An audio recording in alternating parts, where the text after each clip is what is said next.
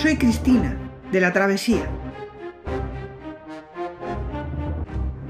En este episodio seguimos con Aristóteles, pero pasamos a las ciencias de lo posible. Aristóteles las llama así porque tratan de lo que es, pero podría ser de otra manera. Esta consideración ya marca como aquí sí hay una ruptura muy profunda con Platón. Partiendo de su teoría del conocimiento, Platón defiende una concepción antigua, aristocrática, que le lleva a definir ética y política como campos de verdades absolutas. Saber es recordar, y la verdad absoluta no solo existe, sino que algunas almas la vieron y pueden recordarla. Esto le lleva a distinguir entre tipos de personas y escoger un sistema político determinado como su único ideal. Aristóteles defiende otra cosa muy distinta. No conocemos nada cuando nacemos, ninguno de nosotros. Nada viene determinado desde la cuna, sino que el saber se obtiene a través de la experiencia. Los ideales aristocráticos quedan superados. No solo será posible el buen gobierno de una forma determinada, sino de varias. Eso sí, persistirán ecos de platonismo porque no deja de arrastrar los conceptos metafísicos de forma y la idea de una teleología, finalidad, en todo. Entonces, aquí entramos en las ciencias de lo posible, pero algo necesario habrá en todas ellas. Vamos a verlo.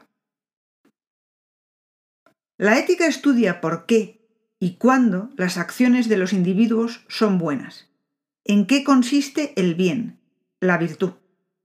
La política trata de lo mismo, pero de forma colectiva. ¿Qué es el bien para la comunidad? Para poder entender estas ciencias, hay que saber primero qué pensaba Aristóteles que es el hombre. Aristóteles dedica un libro titulado Acerca del alma, en griego peripsique, por eso se le considera el padre de la psicología, a estudiar lo que él entiende por psique. La traducción de alma induce a error. Para Aristóteles, psique es vida. Todos los seres vivos tienen psique.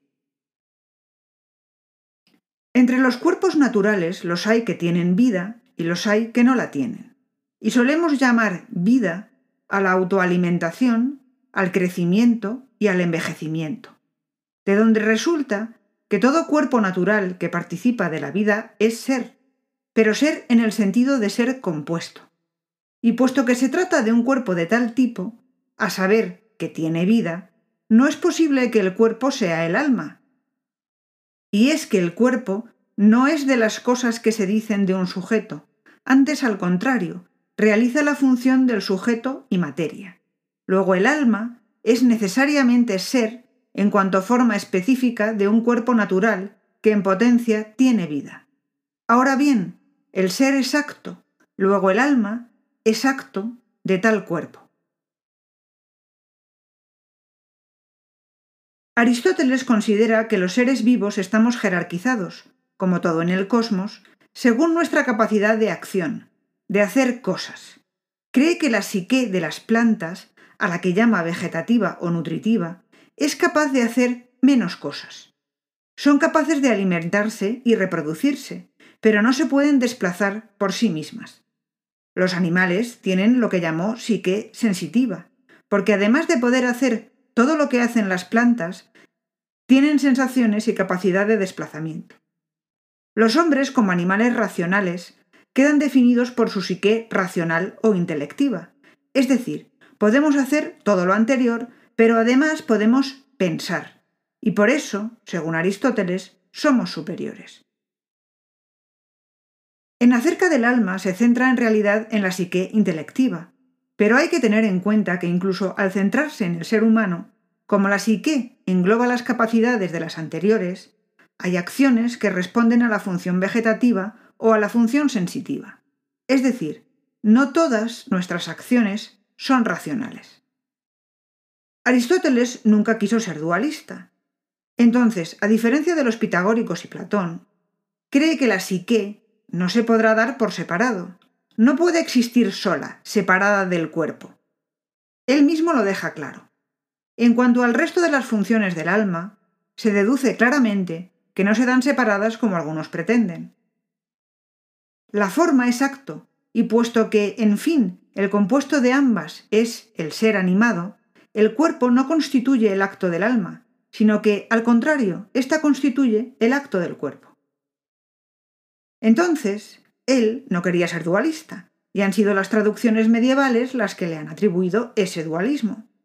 Pero él mismo deja abierta la puerta por lo siguiente.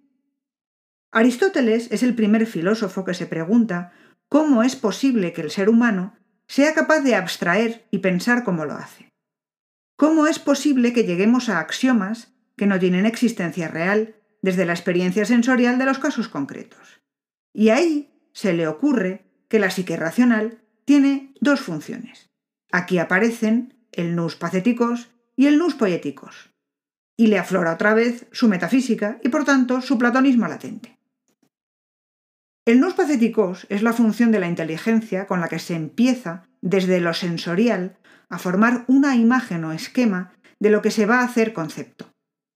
Aristóteles lo llama fantasmata, imagen en griego, porque el concepto todavía no está formado, pero ya tiene algo de esquemático. Entonces Aristóteles considera al nous patheticos como potencial y pasivo, porque todavía no ha formado el concepto. Así que de esto se sigue que el nous poieticos va a ser activo. Poiesis, en griego, quiere decir producción, porque desde ese esquema formado por el pacéticos es el que forma el concepto. La potencialidad del pacéticos pasa a ser acto. A ese proceso lo llama intuición. Como ya hemos visto qué es más importante entre el acto y la potencia, pues ya sabemos que Aristóteles considera al nous poieticos como más importante que el pacéticos. Y ahora es cuando verdaderamente aparece su contradicción, pues dice que, aunque él no cree que haya nada imperecedero, también dice que si lo hubiere, sería esto, el nous poieticos, porque es activo y lo llama a veces casi divino, pues capta los conceptos, que aunque según él no tienen existencia real, sí son universales, y esa capacidad de captar esos conceptos universales nos asemeja a los dioses. Sobre esta base es posible ya comprender la ética y la política de Aristóteles.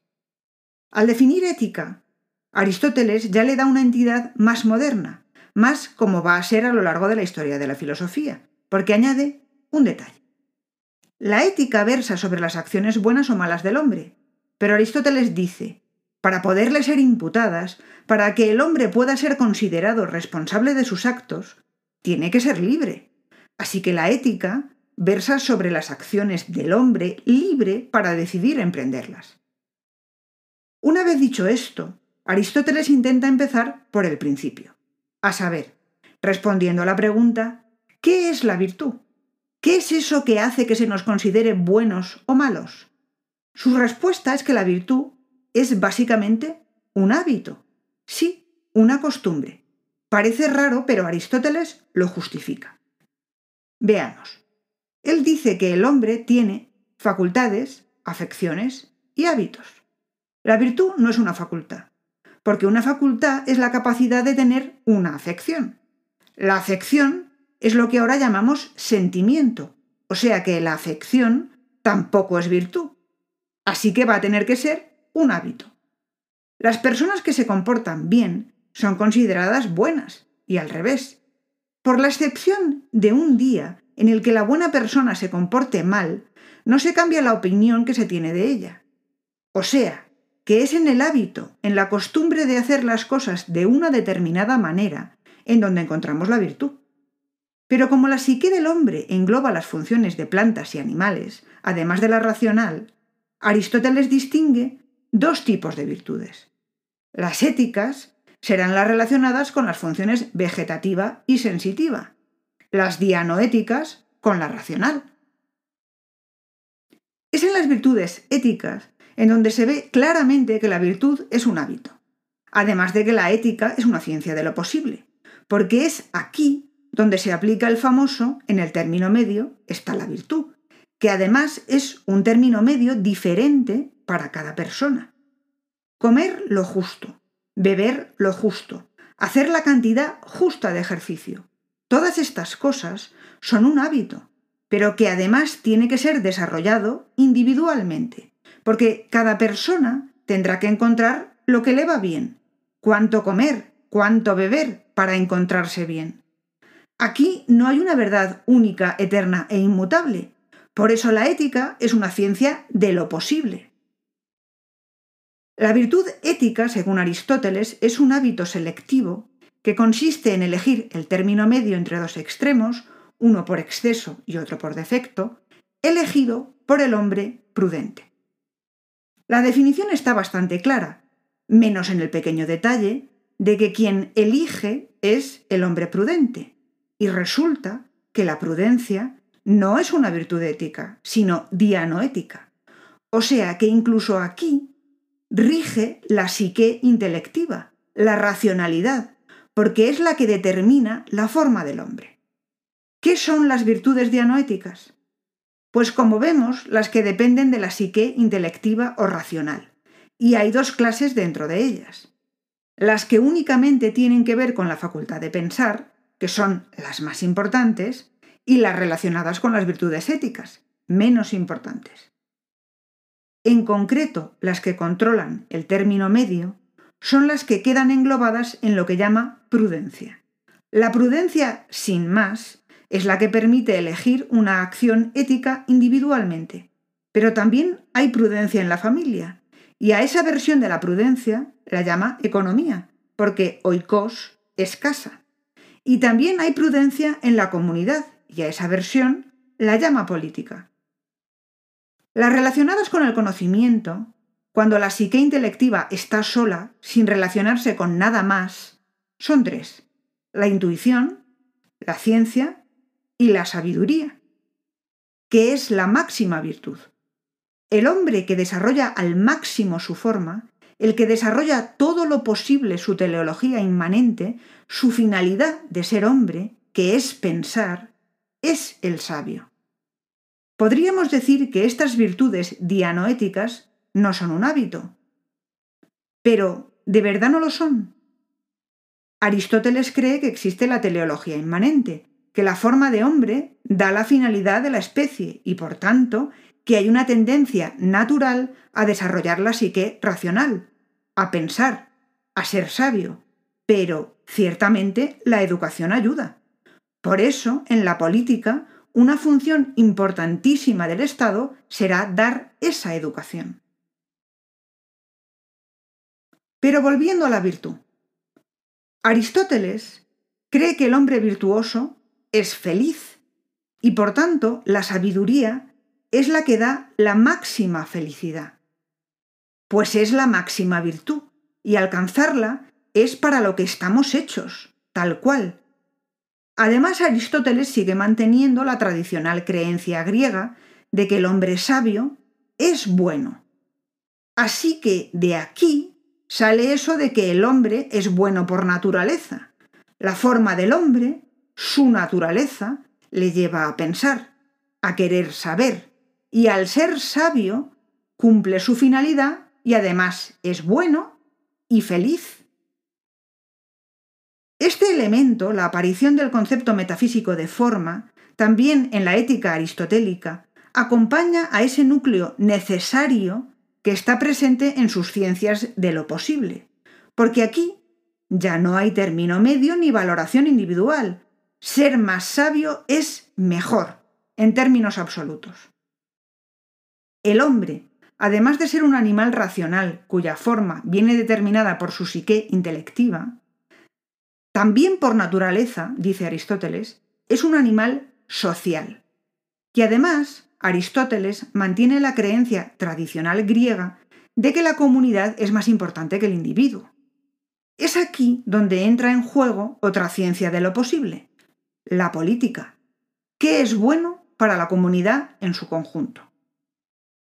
Lo primero que analiza Aristóteles es cuál es el tamaño que debe tener la comunidad para poder funcionar bien.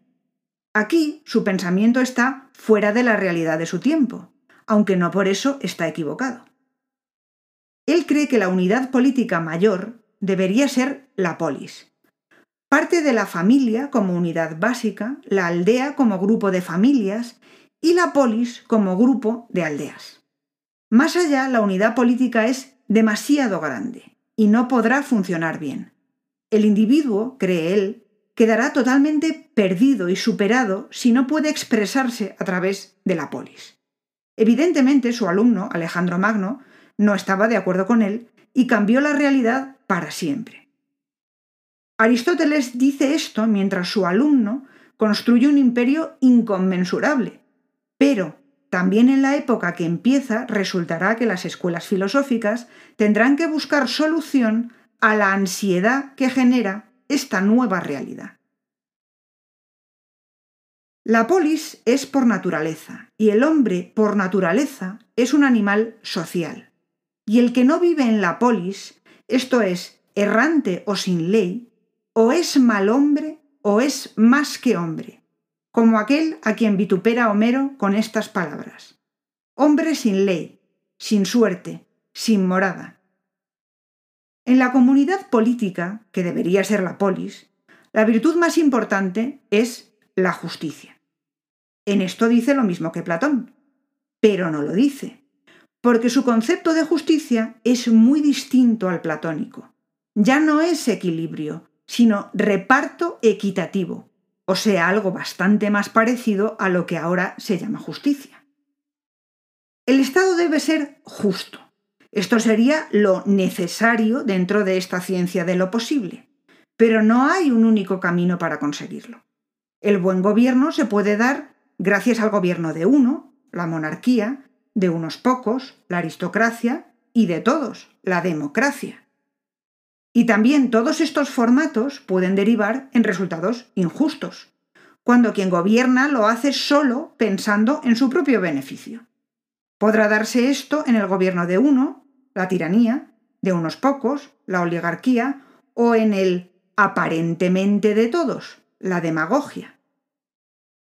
La flexibilidad de Aristóteles comparado con Platón es muy evidente. Aristóteles empieza a plantearse las cosas de otra manera, más moderna, hasta cierto punto. Parecería que su nueva definición de justicia, su noción de que todo hombre nace sin saber nada y con la misma forma, es decir, una psique racional que le impulsará hacia el conocimiento, son elementos fundamentales de una concepción ética y política bastante igualitaria. Y lo son, hasta cierto punto. Aristóteles se llega a plantear si es lícita la esclavitud, pero resulta que concluye que sí, básicamente por dos razones. La forma será igual para todos los hombres, pero hay unos con un carácter ciertamente servil, propio del esclavo.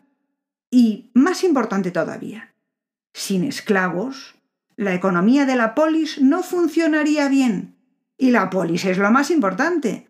Así que, sí, la esclavitud es lícita. En su pensamiento, el papel de la mujer, algo muy tradicional griego, es nulo.